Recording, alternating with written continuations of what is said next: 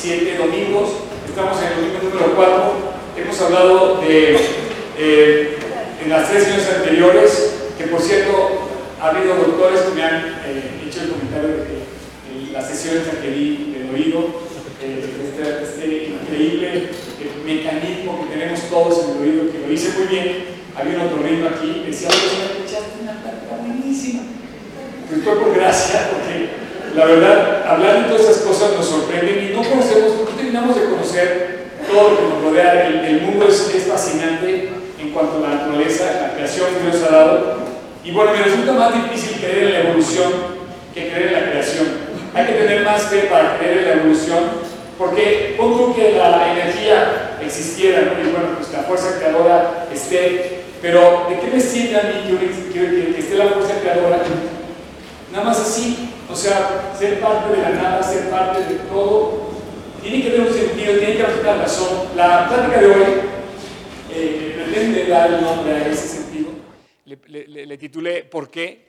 Hay una razón por la cual estamos aquí. No sé si te has dado cuenta que existes, eh, pero existes como tengo un amigo que veníamos caminando y es más alto que yo, ¿no? Entonces me, eh, bromeábamos que yo soy el chaparro y él es el alto, y de repente le decía, bueno, si mides del cielo para acá, pues es más, este, yo soy más alto que tú, ¿no? Me dice, no, no trates de ocultar tu realidad.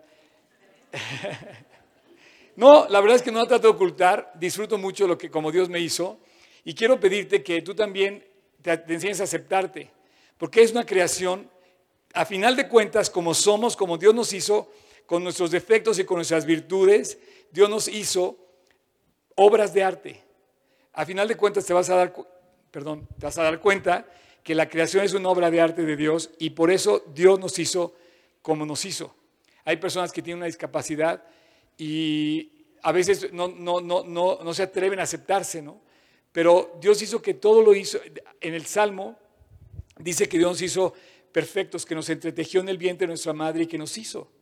Y esa creación Dios la quiere usar. Y si tú le encuentras el sentido a tu vida cuando te descubres que es para que seas usado por Dios, eso hace que todo lo demás cobre sentido. Ya me, fui, ya me fui muy lejos, no quería llegar tan lejos, tenía que, tener, eh, tenía que avisar dos que tres cosas. Quiero decirles que estamos eh, preparando nuestro próximo evento de sábado de eh, Semana Santa. vamos a tener invitados que no, no me permiten todavía. Lo revelé la sesión primera, pero ya no que no lo revelarlo todavía. Vamos a tener una reunión increíble. Lo hemos hecho cada año en Semana Santa, justo para celebrar el, el, el, domingo y el sábado de Semana Santa. Se llama Pulso. Y bueno, creo que va a estar muy alentador. Estamos haciendo algo parecido al aliento. Les voy a pedir que busquen en internet Gente es polanco.org, pulso, pulso, ¿verdad? Así o, o, boletos. Eh, pulso. Diagonal pulso. O diagonal boletos.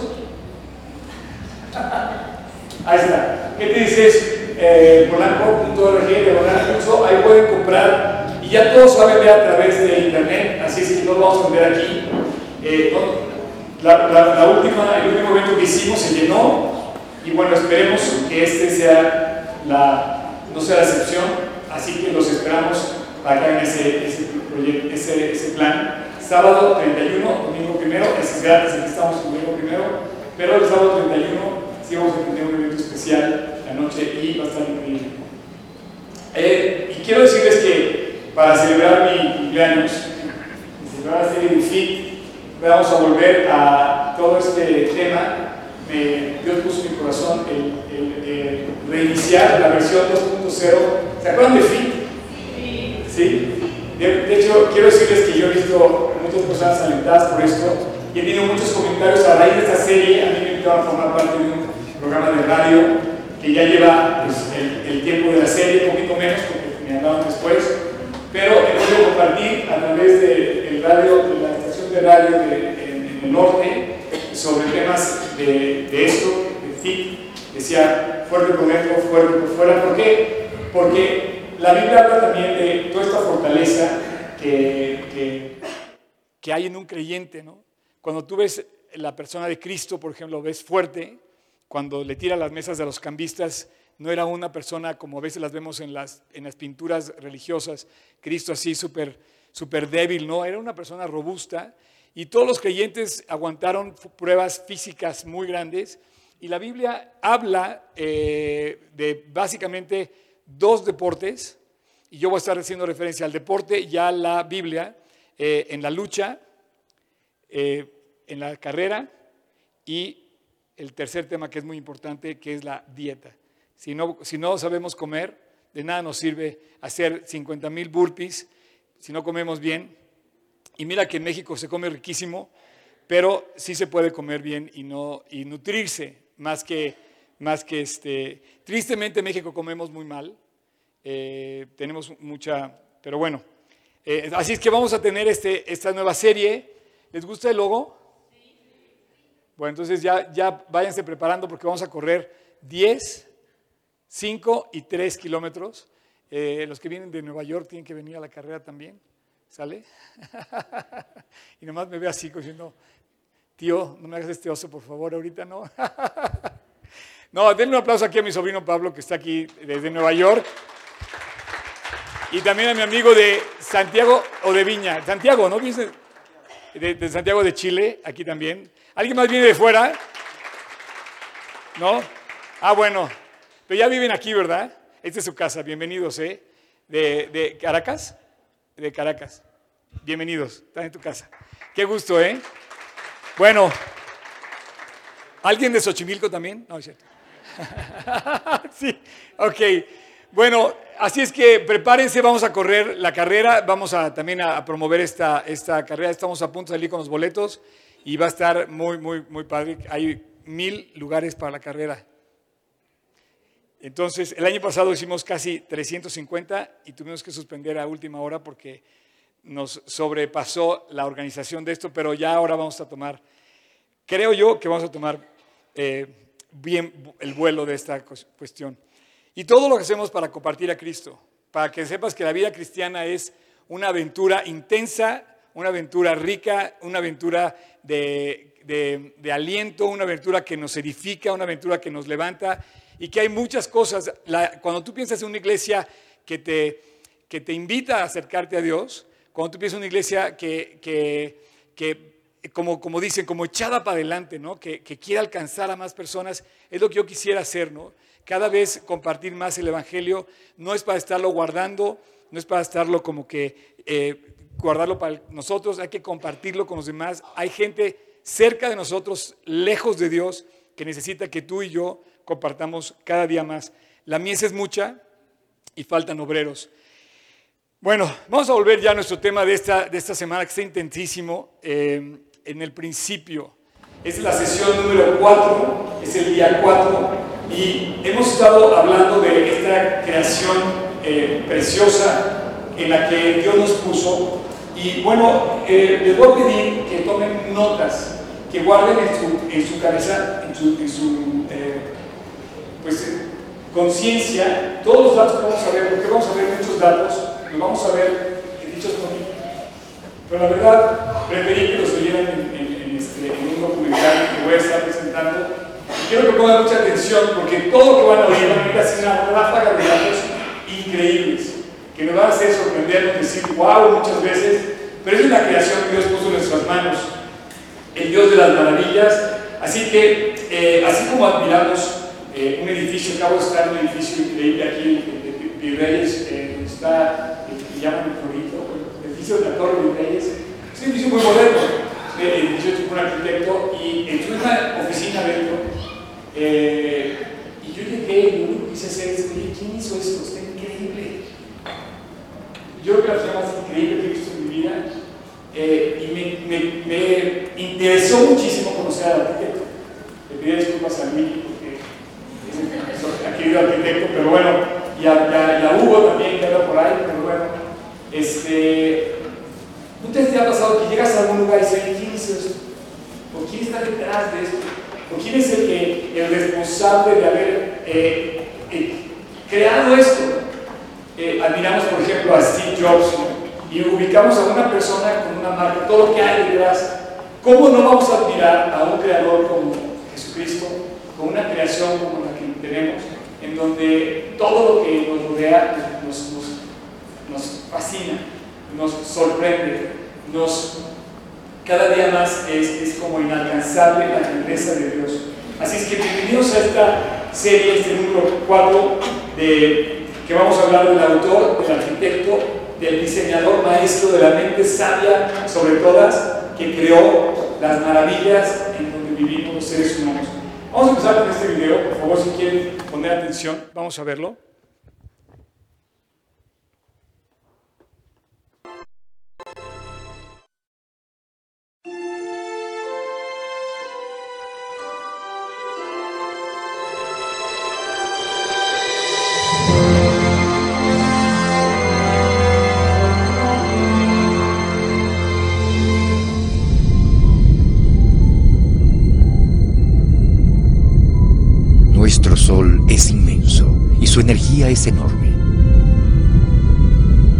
El corazón del Sol está a unos 486 millones de grados centígrados. Y aunque el Sol esté a 149 millones de kilómetros de la Tierra, la luz del Sol es nuestra fuente principal de energía.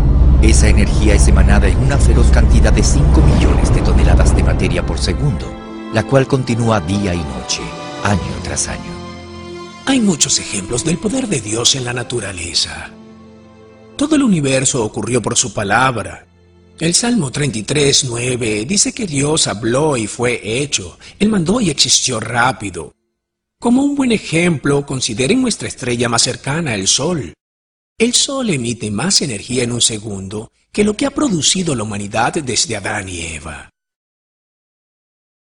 El Sol proporciona su energía por la fusión nuclear convirtiendo el hidrógeno en helio a una gran escala. Y esto se aplica en todas las estrellas. En nuestra propia Vía Láctea estimamos que existen 100 mil millones de estrellas y más allá en el profundo espacio vemos más de 100 mil millones de galaxias. No podemos comenzar a entender la clase de energía y poder del que hablamos. Todo fue creado por la palabra de Dios. El sol calienta la tierra y conduce todos los sistemas meteorológicos. Los tornados, huracanes, tormentas, las nubes de lluvia y los vientos son conducidos por la energía que viene del sol. Y la energía que tenemos en la tierra es solo un billonésimo de la cantidad de energía que proviene del sol.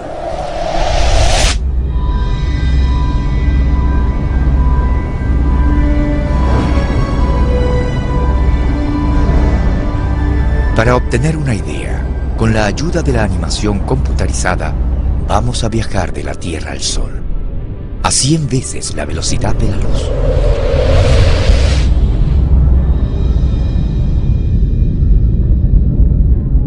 Con esto, comenzamos a apreciar la magnitud de nuestra estrella. Más de un millón de tierras cabrían dentro del Sol. Aún así, nuestro Sol tiene un tamaño mediano. Muchas estrellas en nuestra propia galaxia lo empequeñecen.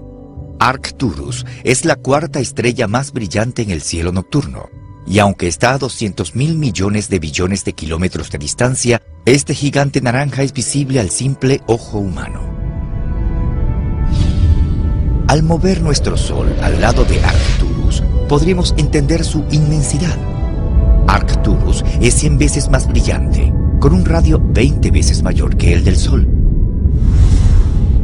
Aún así, Arcturus luce pequeño comparado con el supergigante Betelgeuse. Betelgeuse tiene un radio 600 veces más grande que nuestro Sol. Es una estrella rojiza que brilla unas 60.000 veces más que el Sol. Sin embargo, Betelgeuse no es la estrella más grande en nuestra galaxia. Varios supergigantes rojos en la Vía Láctea son aún más grandes. Unos con un radio 1500 veces más grandes que el de nuestro Sol. Una de las cosas en la creación que pienso que realmente expone el poder de Dios es el poder que se libera en las estrellas. El Sol libera más energía en un segundo que la que liberarían mil millones de ciudades en la Tierra si las hubiese en solo un año. Y eso es liberado solo en un segundo. Y por supuesto hay estrellas que son aún más poderosas que el Sol. Así que solo imaginen todo ese poder, mil millones de estrellas. La Biblia describe la creación de toda esa energía y de todo ese poder con una sola frase. Él también hizo las estrellas.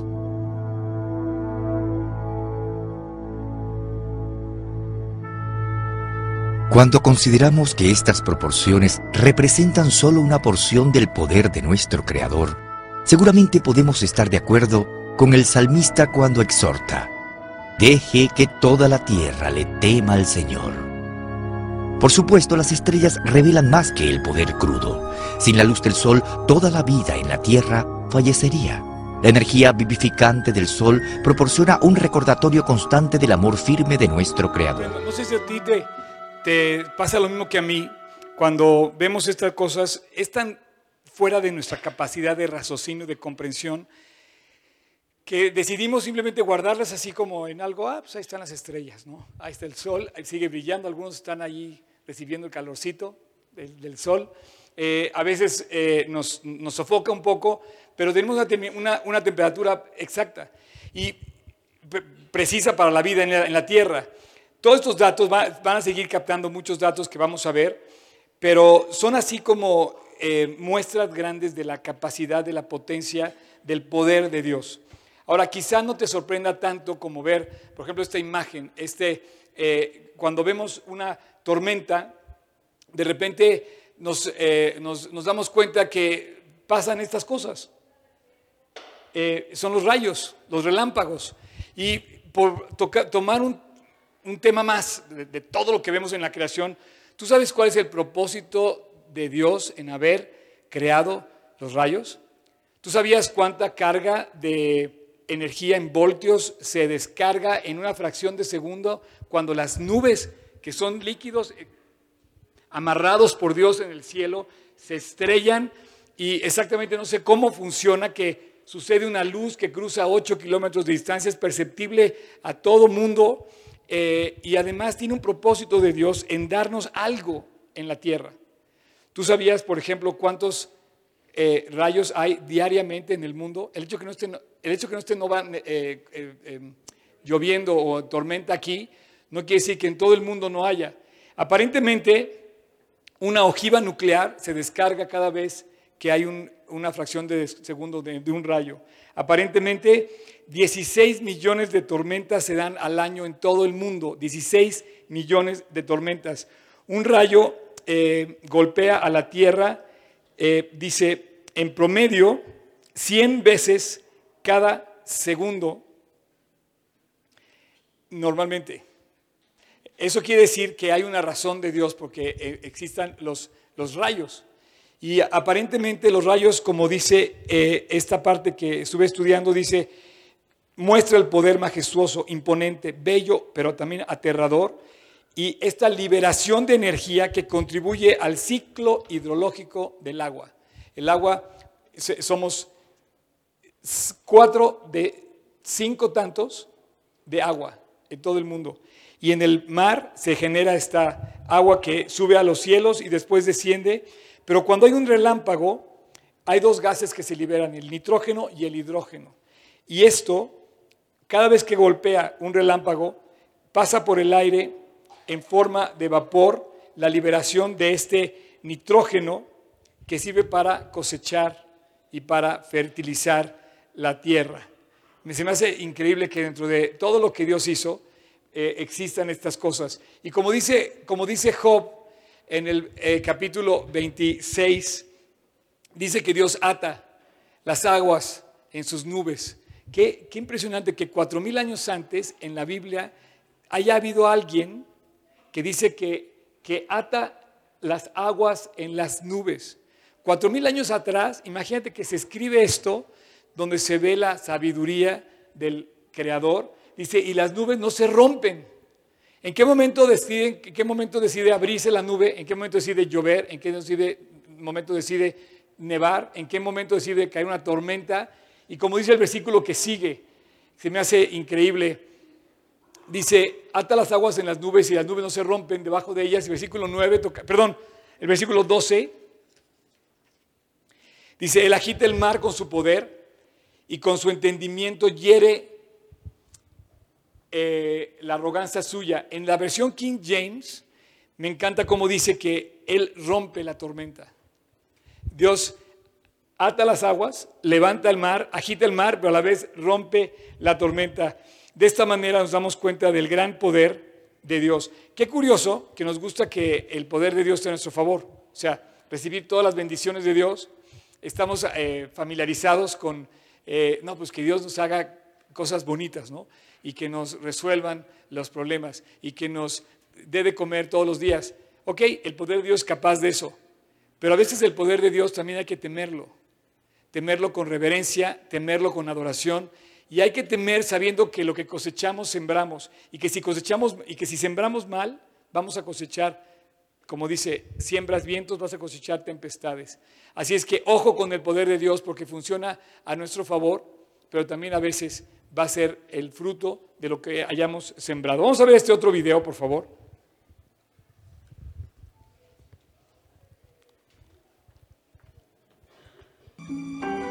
Cada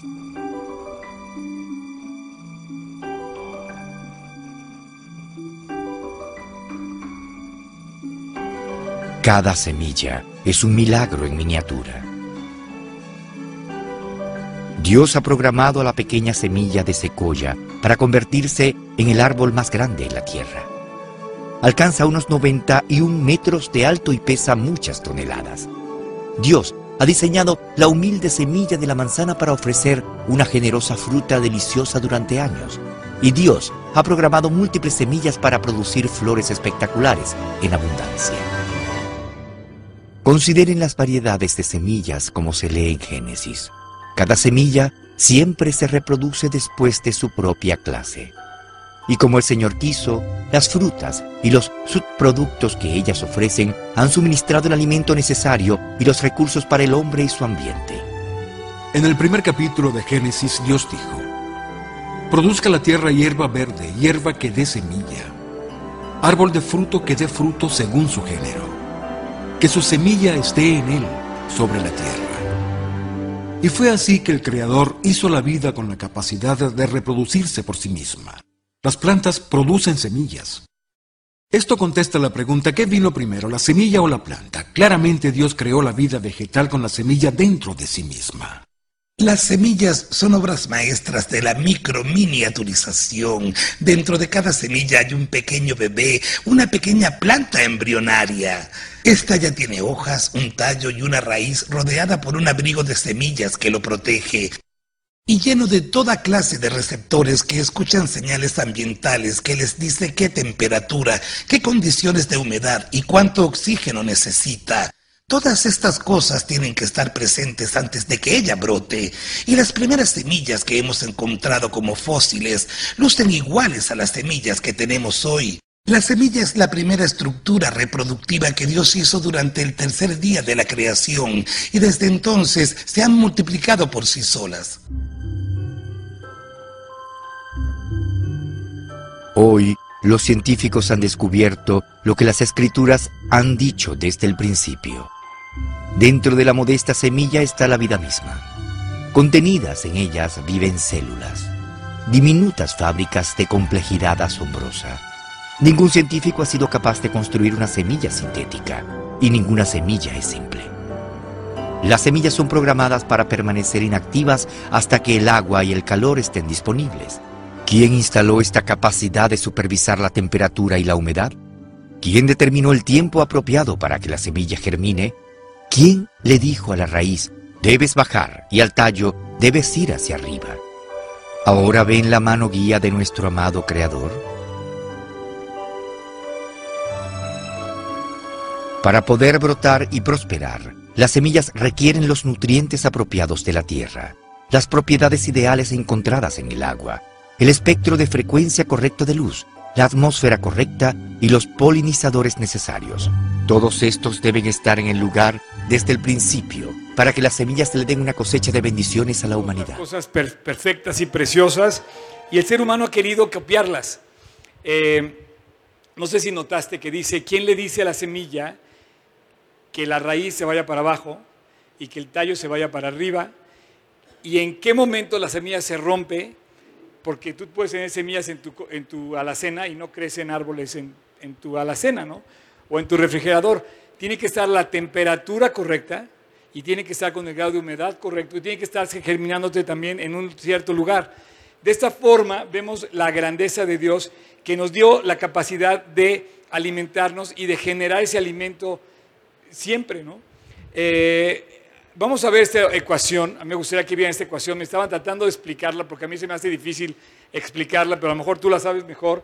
Eh, energía y materia y eh, velocidad. La ecuación esta de Einstein, a lo mejor había aquí algunos que pueden dar una clase mejor que yo al respecto, pero habla de que todo es en, el universo eh, existe. O sea, se puede transformar, pero no se puede crear. La materia y la energía están. Se puede transformar, pero nadie la puede crear. Dios lo hizo desde un principio y toda la creación coincide con la ciencia. Así es que eh, si nos damos cuenta de que todo lo que existe es capaz de generar energía, pues nos sorprendemos porque Dios nos dio la capacidad instalada en el mundo para poder nosotros mismos mantenernos con energía ilimitada en todo lo que hacemos. Hay quienes dicen que podemos eh, sacar energía de cualquier cosa que exista. Para que me entiendas, de un grano de sal podría salir energía que pudiera, según el dato que yo estudié, que podía mantener con luz tu casa y la mía durante un año. De un grano de sal. La cosa es descubrir cómo hacer eso, pero sí está la energía ahí, a través de los átomos se encuentra todo esto. Alguien tuvo que haber, esto no es fruto de la casualidad, alguien tuvo que haber creado una mente prodigiosa, una mente inteligente, una mente sumamente sabia, tuvo que haber creado esto para poder descubrir el poder y la grandeza de Dios. Vamos a ver este otro video, por favor. Has entrado en los tesoros de la donde quiera que vayamos. La sabiduría del Señor es visible. Estudien las propiedades del agua. Esta elegante molécula es indispensable para la vida. Por eso nuestro Dios generoso, cubrió cuatro quintos de la superficie de la Tierra con ella en forma de corrientes, lagos y mares. El agua es perfectamente diseñada para mantener la vida de cada célula y criatura. Es un excelente solvente, refrigerante y transportador. O examinen el mundo de los insectos. Cada una de estas criaturas asombrosas está dotada con capacidades ingeniosas que superan con creces cualquier cosa hecha por el hombre. De elegante a complejo, los trabajos del Creador declaran su sabiduría.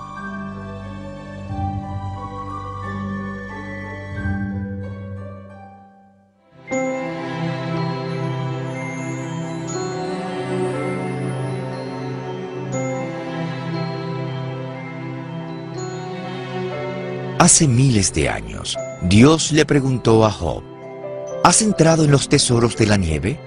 Ningún hombre que viviera en esa época podría haber sabido totalmente sobre los tesoros de la nieve. Pero con el advenimiento del microscopio, ahora estos cristales complicados pueden ser totalmente apreciados. Estos son cristales de nieve actuales que han alcanzado la Tierra intactos. Los cristales de nieve se forman en las nubes donde el vapor de agua se condensa y se cristaliza en hielo. Cuando los cristales crecen, estos notables patrones surgen. Complejos, simétricos y hermosos. Ellos son impresionantes y aún ninguno de ellos son exactamente iguales. Creo que Dios incorporó esta forma hexagonal en la molécula de agua individual debido a la forma en que ellos se unen, generando una forma hexagonal cuando se unen y crecen externamente. Cada cristal de hielo individual está hecho literalmente de millones de moléculas de agua, y aunque quepan de un modo en particular cuando crecen, los cristales de hielo que caen de las nubes a temperaturas diferentes comienzan a obtener formas diferentes, entonces cada cristal de hielo va a ser ligeramente diferente de los demás. Cada cristal es construido con un patrón hexagonal y expone una simetría maravillosa de diseño. Realmente hay un tesoro en la nieve, como Dios declaró hace cuatro mil años. Hay dos cosas sobre los cristales de hielo que simplemente me emocionan. Una es su belleza. Uno los mira y ve todos esos patrones de caras planas y estructuras que poseen. Además, Hay más de 100 tipos básicos diferentes de cristales de hielo y todos son hermosos. Por supuesto, esto me dice algo acerca de Dios. Me dice que Dios ama la belleza, que la ama porque proporcionó esta belleza para mirar. Esto repercute en mí. La otra forma en la que están organizados los cristales de hielo, la forma en la que cada molécula individual está unida, ellos encajan en un patrón y en un tiempo particular, lo cual nuevamente me dice que Dios los ha diseñado. También tiene una aplicación espiritual. Al igual que cada cristal de nieve es claramente modelado, cada ser humano y cada alma es único y tiene un espacio especial para nuestro Señor. Al igual que la mano creativa de Dios forma cristales de hielo con cariño y cuidado, también tiene la intención de formar a cada persona para reflejar su gloria. Comparado con el resto de la creación, los cristales de nieve son simples. Incluso la atención del gran arquitecto está hasta en los innumerables cristales de nieve que él forma cada día, lo cual es una señal inequívoca de su cuidado. Dios no solo ha construido cristales de hielo, sino todas las clases de moléculas, todas las clases de sistemas, relaciones y procesos que aún no comenzamos a comprender hoy. Esa es una de las razones por las que me hice científico. Me encanta tratar de averiguar cómo funcionan las cosas, cómo operan y se le aplican ecuaciones matemáticas, porque siento que le toco el rostro a Dios, por así decirlo. ¿Quién ya lo sabía? ¿Y, y para quién es nuevo todo esto? ¡Wow! ¡Qué bueno! Te digo una cosa, aquí se, percibe algo en, un detalle nada más que es la nieve, ¿no? Si, si habláramos de la gota de agua, ese sería otro, otro tema, ¿no? El ciclo hidrológico del agua sería otro tema, el tema de los ríos, cómo, cómo el agua en sí, las moléculas del agua son especiales, ¿no? Eh, curioso que Dios compara la nieve espiritualmente también con el creyente, ¿no? Y dice que la nieve así de blanca, no sé si alguien ha visto brillar en las montañas, cómo brilla lo blanco cuando contrasta con el sol, te deslumbra. Dice que así queda el corazón cuando el creyente, el, el- hombre se vuelve a Dios, porque nuestro corazón está negro y cuando nosotros volvemos a Dios, Él nos limpia como blanca lana y como la nieve. Así que dice eh, el, eh, el profeta Isaías, habla cuando, cuando menciona todo esto para hacer la referencia espiritual a todas estas cosas. No sé si a alguien le gusten las flores. ¿A quién no les gustan las flores? ¿A usted no le gustan las flores? Ah, ok. Vamos a ver esta otra parte, por, por favor. Vean las flores. No sé si se dieron cuenta que la semilla es una fábrica en sí misma y, el hombre no puede reproducirla. No ha podido, hemos querido copiar todo, pero no hemos podido generar una semilla. Vamos a ver ahora las flores. Las flores tienen un aroma, tienen un diseño, tienen una belleza, tienen un fruto. O sea, tú imagínate qué diferente sería el mundo si no hubiera, si no hubiera flores. Imagínate esa parte donde eh, no existiría la, belleza de colores. Creo que me sorprendió más, cuando estaba yo estudiando esto, me sorprendió más la cuestión del aroma. Porque no solamente ves a una, a una flor hermosa, pero cada una tiene su aroma especial. Y tú imagínate que Dios hubiera dicho, no, con que hiciéramos una flor hubiera estado padre. Pero hizo miles, cientos, no sé exactamente cuántos, pero ahí ves la capacidad de Dios y todas tienen inclusive valores eh, que inclusive podrían darnos eh, beneficios de tipo de salud, ¿Qué ¿no? mundo tan apagado Así sería? sería.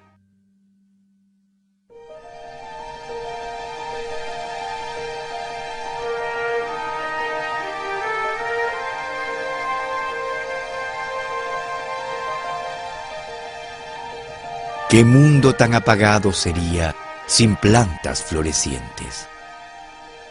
De la semilla modesta a la magnífica flor, las flores reflejan una astilla del esplendor de Dios. Hay una gran variedad de plantas florecientes que prosperan por todo el mundo, y cada una con su propia flor, fruta y fragancia única. Cuando una flor se expande, su fragancia llena el aire. Consideren que cada flor siempre produce su propio perfume particular. Incluso, más asombroso aún, Dios usa los mismos elementos, la tierra, la luz y el agua, para producir todas estas brillantes variedades. Notablemente, ciertas flores son diseñadas para saber qué hora es. Las amapolas de California, las hipomeas y las hemerocallis son tres ejemplos hermosos. Se abren y ensarzan con una precisión parecida a un reloj. Son sensibles a la presión atmosférica, a la duración de la luz del día, a la temperatura, a la humedad y por lo tanto deben tener biorritmos incorporados. Cada hoja de una planta es también una maravilla. Mucho antes de que el hombre descubriera cómo aprovechar la energía solar, el creador instaló paneles solares en miniatura en cada hoja verde. Cuando la hoja se expande, es programada para afrontar el sol y para recibir su energía. Esta energía impulsa sus fábricas químicas. Por consiguiente, el dióxido de carbono es absorbido, el oxígeno es liberado y el hidrógeno es usado en la fabricación de azúcares. Cuán ingenioso fue nuestro Dios para diseñar hojas que absorban el gas de desecho del hombre y liberen el oxígeno que cada criatura necesita para su supervivencia. También la fotosíntesis es la base para todo nuestro suministro de alimentos. Por suerte, las innumerables cantidades de las pequeñas máquinas verdes de Dios realizan este servicio cada día. Las plantas florecientes son un gran testimonio de la provisión de Dios. No solo son críticas en términos de los alimentos que proveen, las medicinas y varios otros aspectos de la vida, como ya sabemos. Así que simplemente no seríamos capaces de existir sin las plantas florecientes. Bien, esto se relaciona con un grupo de grandes animales llamados artrópodos. Uno de los grupos de artrópodos serían los insectos. Los insectos necesitan de las plantas y las plantas, sin duda, necesitan de los insectos para polinizarlas y para mantenerlas fertilizadas durante todo el año. Génesis 2.9 nos dice que Dios creó las plantas verdes, agradables a la vista y buenas como alimento. Las plantas usan el asombroso proceso de la fotosíntesis para atrapar la energía del sol, reunir moléculas de dióxido de carbono del aire, moléculas de agua del suelo y así producir moléculas de azúcar el componente básico para todos los otros grupos de alimentos. ¿Dónde consiguen las plantas el dióxido de carbono? Nosotros lo exhalamos. Los animales exhalan el dióxido de carbono y las plantas lo absorben. Ellas absorben el agua, liberan el oxígeno de las moléculas de agua para que nosotros podamos inhalarlo y luego quemamos el azúcar para producir el dióxido de carbono que ellas absorberán para hacer más azúcar. Espero que estén tomando notas, ¿eh? Les voy a hacer examen al final. No, pero ¿qué, ¿cuántas cosas están a nuestro alrededor que no las percibimos? Tú te has puesto a pensar que cada flor tiene su fragancia única y nos identifica hacia esa flor. Y bueno, eh, vean esta imagen, esta imagen que eh, el tocayo no sé de dónde la sacó, pero es de lo profundo del mar.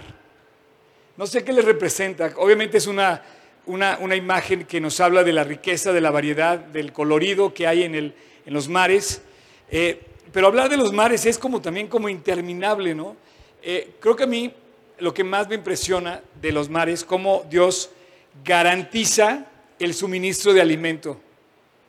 sabes que vas a la viga, a la viga, el mercado de la viga, y todos los días llegan camiones con toneladas de pesca, que, bueno, imagino que pues, sucede en todo el mundo lo mismo, y pues los mares nadie los siembra.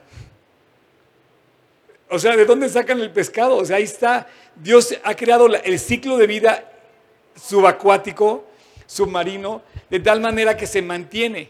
Por ejemplo, ese pescadito, eh, algún niño me puede decir que es Nemo. ¿Ok?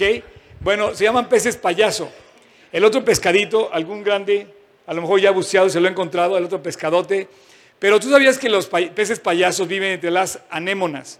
Las anémonas son venenosas. Normalmente los peces no se acercan a las anémonas porque están en peligro de que sean envenenados por las anémonas. Entonces, ¿por qué unos no se acercan y por qué los peces payasos viven entre las anémonas? Al parecer, los peces payaso eh, tienen una como inmunidad hacia estos peces, hacia estas eh, criaturas, las anémonas, y Dios les dio la facultad de vivir en medio de estas anémonas. Esto contradeciría la teoría de la evolución porque si hubieran sido, si, hubieran sido adaptando, si se hubieran ido adaptando, nunca hubiera habido un momento en que se hubieran adaptado porque al tomarse el veneno, se mueren y no hay manera de que se vuelvan a regenerar. Más bien se hubieran extinguido los peces payaso. Y qué curioso que Dios nos permite observarlos y, bueno, y estudiarlos en el mar. Eso es un detalle nada más de todo lo que hay en el, en el, eh, en el mar. Y para terminar, me gustaría nada más decirte que toda esta aeronáutica ¿no? que hay, ¿cómo se dice? Eh, eh, em, diseño de, de perfecto que hay para deslizarse en el agua, el hombre lo ha querido copiar. Nos metemos al, al mar y queremos copiar, ¿no? Y nadamos. Queremos volar y queremos copiarle al avión. Queremos, por ejemplo, las celdas solares y le estamos copiando a las millones y millones y millones de millones de células solares que hay en las hojas. Y hemos querido copiarle a la naturaleza y torpemente hemos logrado hacer apenas un approach. No podemos sumergirnos en el mar porque tenemos un problema con la presión. Explícame cómo hay eh, criaturas submarinas que pueden bajar y subir sin problema y la presión tú y yo no la resistiríamos. Todo esto que hay ahí es una creación increíble, espectacular para sorprendernos, para eh, dejarnos ver la grandeza del creador que hay detrás. Quiero por último ver estos, estos, estos criaturas. ¿Sabes que los que tienen plumas vuelan? Eh, todo lo que tiene plumas vuela. Creo que no hay otra cosa que tenga plumas y que no vuele. Pareciera que la pluma fue hecha para volar. En un ave, ¿tú sabías, por ejemplo, que pesa más las plumas que el esqueleto del ave? ¿Sabes que su esqueleto es más ligero que lo que pesa el cúmulo de las plumas que tiene el ave? ¿Sabías que las plumas todas son diferentes? ¿Sabías que todas van en una escala perfecta y ninguna es igual a la otra? Todas forman parte de, un diseño, depende del ave, para que pueda volar. Tú sabías, por ejemplo, que el ave vuela equilibrada. Esas, esas alas que extiende de un lado y del otro lo hace para poder volar y aterrizar. Tú imagínate un aterrizaje de emergencia como lo hace cualquier pájaro del parque que de repente... O sea, imagínate un aterrizaje en cualquier avión, que llegáramos allí, nos topáramos con pared y el, y el pájaro se para en un alambre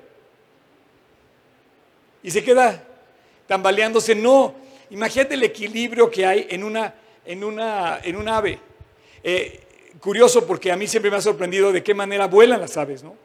Pero además, eh, esto de, la precisión que hay ha, sido, ha, querido ser copiada, imitada por Dios. Tenías ahí la, la, imagen del ave más sofisticada que últimamente ha creado el hombre, antes de volver a este. Este es el Boeing 787, es una maravilla.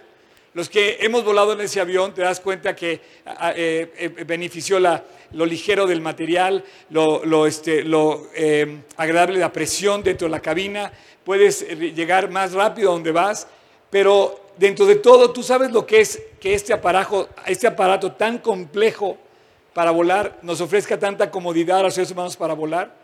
Hay un, años de estudio y esto vale creo que 480 millones de dólares, ¿no? Algo así. El caso es que ese es lo más moderno que hay. Bueno, pues eso le copia al modelo de Dios. Pero además, si algo te sorprende, puedes volver a la, imagen de las aves. Si algo me sorprende a mí de las aves, por ejemplo, las aves, las aves que emigran, ¿tú has visto alguna que llegue sofocada después de, de aletear 40 kilómetros, 100 kilómetros, 200 kilómetros? Se paran y dime si llegan sofocadas. Quiero tomar agua. No, llevan tan frescas. ¿No te has fijado en eso?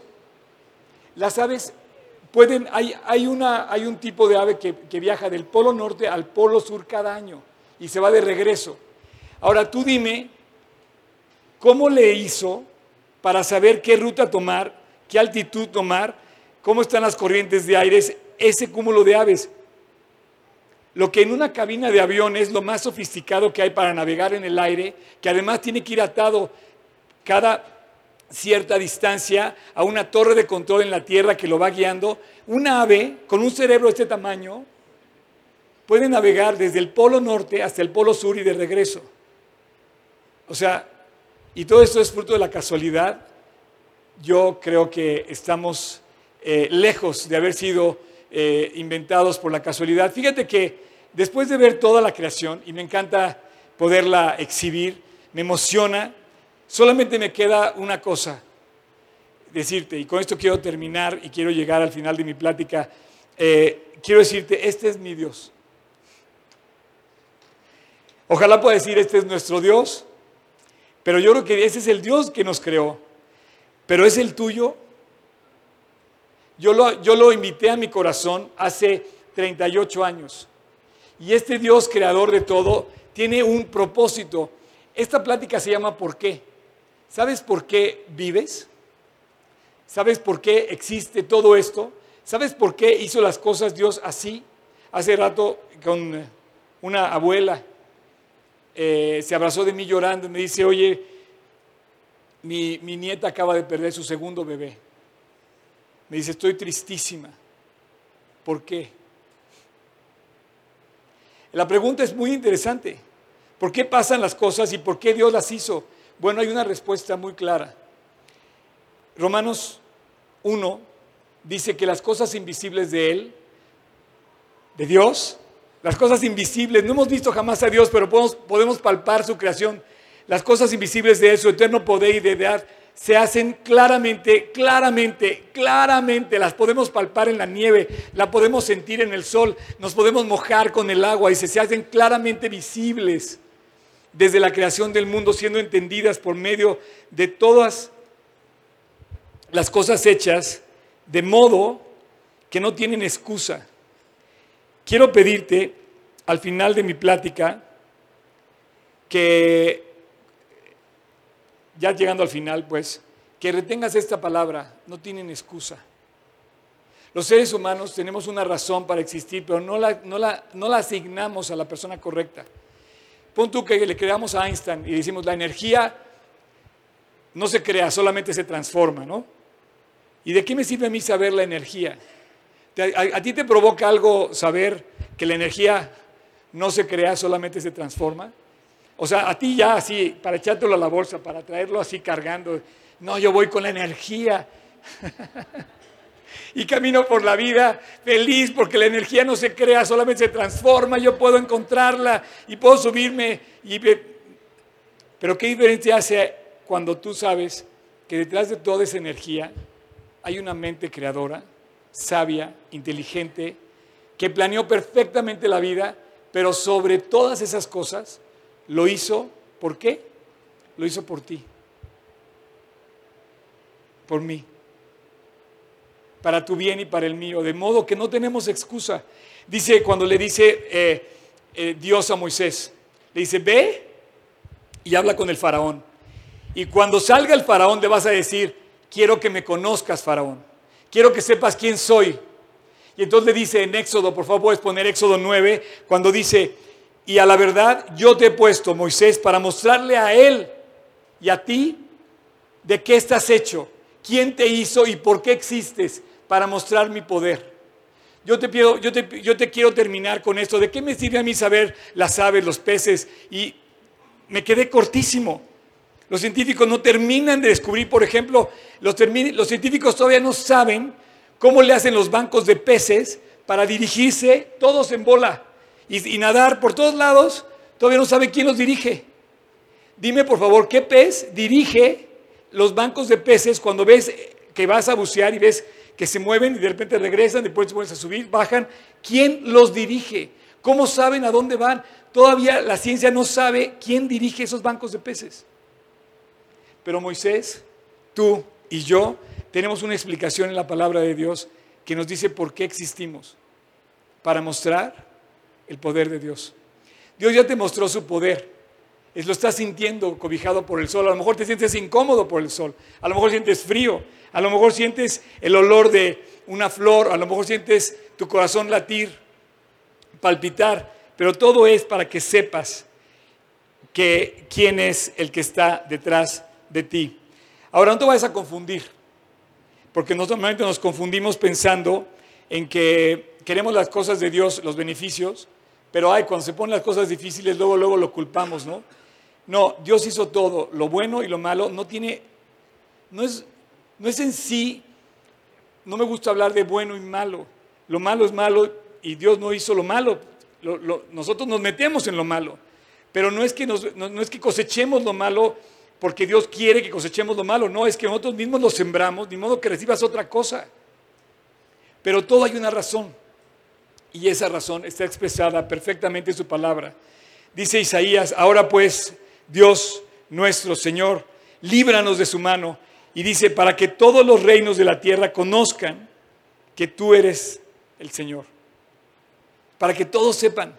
¿Sabes la necesidad que tenemos de ir a compartirle a la gente de Cristo? Necesitamos, yo en la mañana venía orando por, por, por esta reunión y le decía, Dios, yo te quiero pedir que todos los que estemos aquí reunidos y todos los que escuchemos tu palabra, no solamente aquí, sino en el mundo entero donde se predica, seamos portadores de tu mensaje, que llevemos el mensaje a otras personas. Los cielos, dice la Biblia, cuentan la gloria de Dios. Toda la creación habla, nos dice. Dice, dice un versículo en Isaías que los árboles del campo dan palmadas de aplauso. ¡Wow! Y yo creo que le aplauden a Dios. La creación misma levanta un mensaje que corre por todo el mundo y tú has sido objeto de ese mensaje. Ahora Dios quiere que tú lo aclares, lo lleves y lo confirmes en la gente y digas para que todos los reinos de la tierra conozcan, conozcan a Dios. Y quiero terminar con este versículo de Tito 1.9. Y ayúdeme a leerlo. Dice, retenedor de la palabra fiel, tal como ha sido enseñada, para que, para que también pueda exhortar con sana enseñanza y convencer a los que contradicen. Yo estoy haciendo una labor de expresar, transmitir eh, un- una información. Yo, yo no mandé el mail, yo nada más te lo paso. o sea, yo no, yo, no, yo no redacté el mail. El mail yo nada más se lo estoy forwardeando a ti, ¿me entiendes? Si, yo, si Dios escribió un mail, que fue la Biblia, yo nada más te lo estoy forwardeando. Y Dios quiere que hagas tú lo mismo al pasar su mensaje. Y Él dice muy eh, claramente, muy sencillo, dice que el hombre tiene una razón. ¿Quieres poner Juan 3.16? Juan 3.16 tiene la respuesta al por qué. Tiene la respuesta a la razón por la cual hizo Dios todo. Dice, ¿por qué? De tal manera amó Dios al mundo. Y eso te incluye a ti y a mí. Porque eso es real. Porque Dios envió a su Hijo. Porque de tal manera amó Dios al mundo que ha dado a su Hijo unigénito para que todo aquel que en Él cree no se pierda, mas tenga vida eterna. Yo quiero terminar esta plática diciéndote que la razón por la cual existimos, por la, razón por la cual estamos vivos, la razón por la cual disfrutamos de toda la belleza de la creación, es para que tú conozcas que todo eso fue hecho por ti. Pero dice la Biblia, convéncelos, sal y comparte, de tal manera que no tengan excusa. ¿Se acuerdas que te dije que retuvieras en tu cerebro, que retuvieras esta palabra, que no tuviéramos excusa? No la tenemos. Finalmente todo lo que vemos en la creación está pro- provisto por Dios. Vamos a ponernos de pie.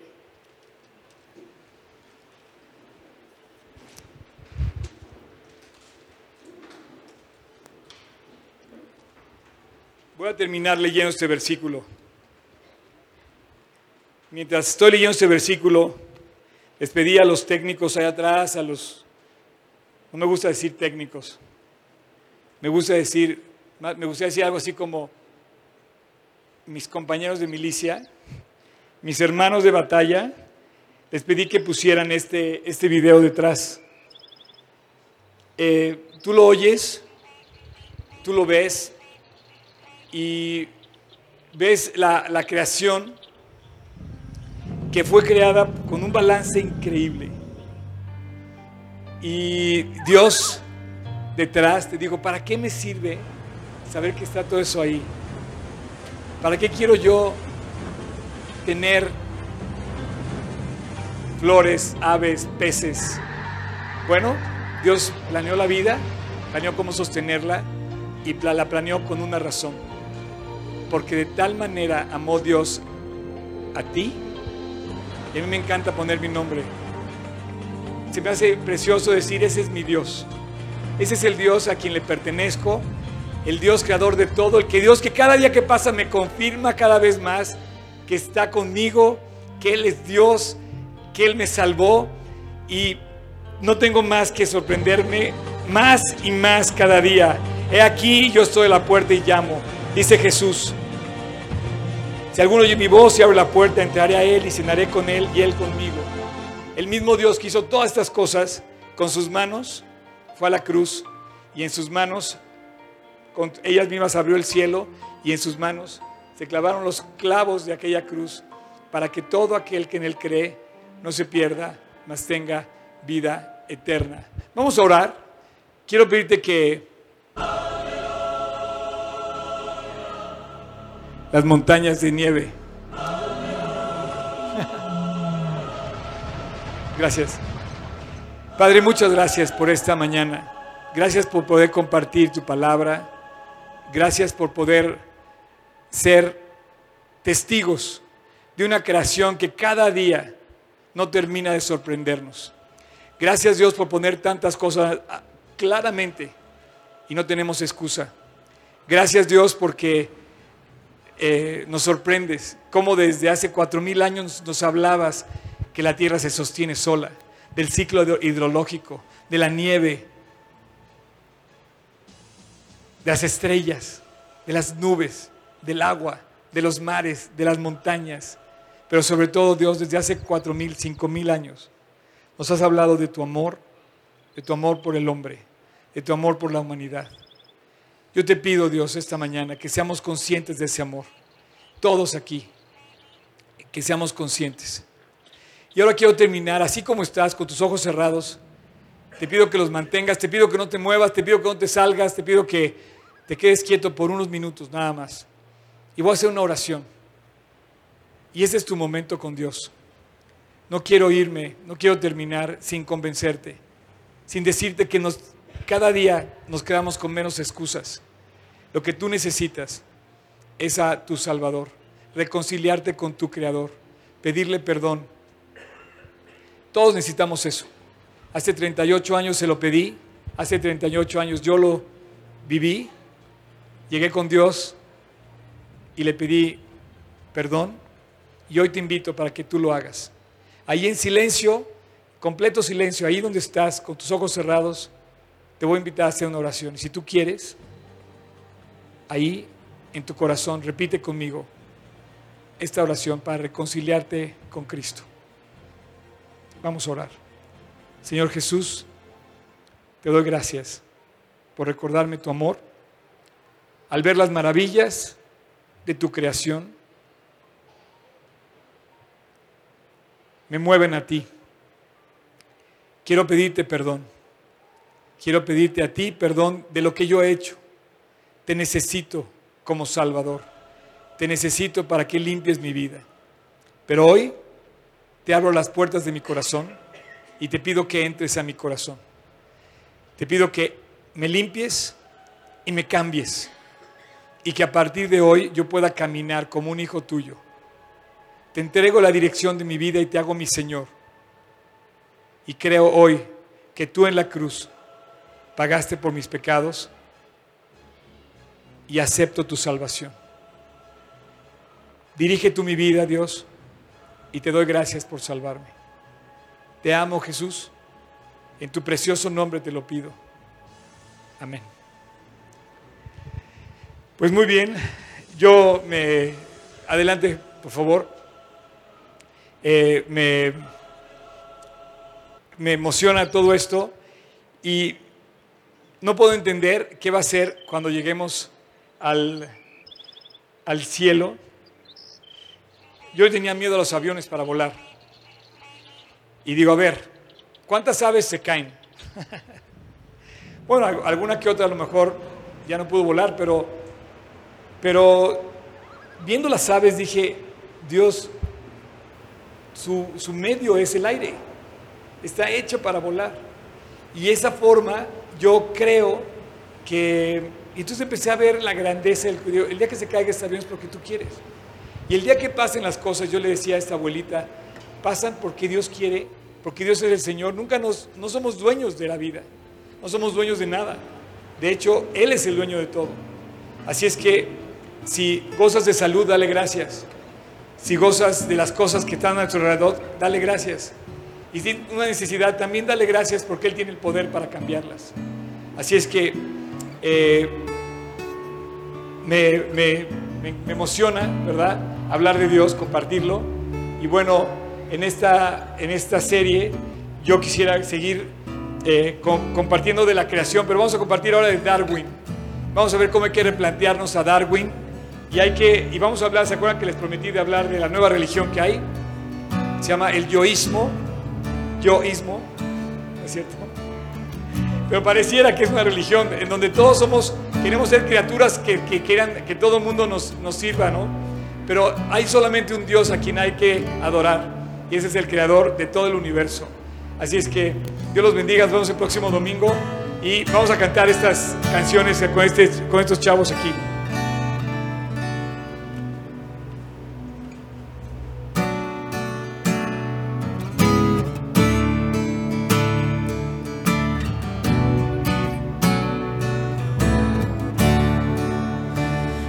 Los débiles pueden decir, fuerte soy en aquel que resucitó por mí. Los pobres confiesan hoy, mi esperanza está en él bendecido estoy.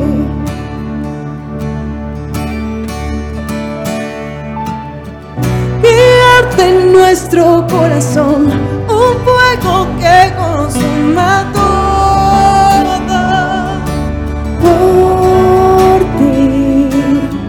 Y con los cielos cantaré, eres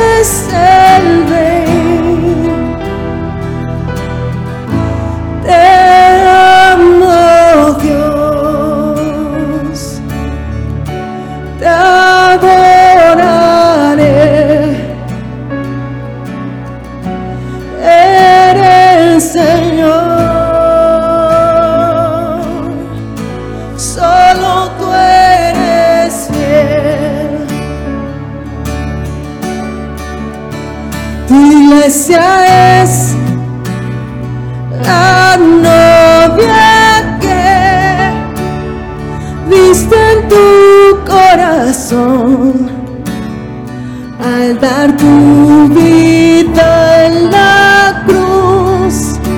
La salvación es de todo aquel que te acepta a ti recibiendo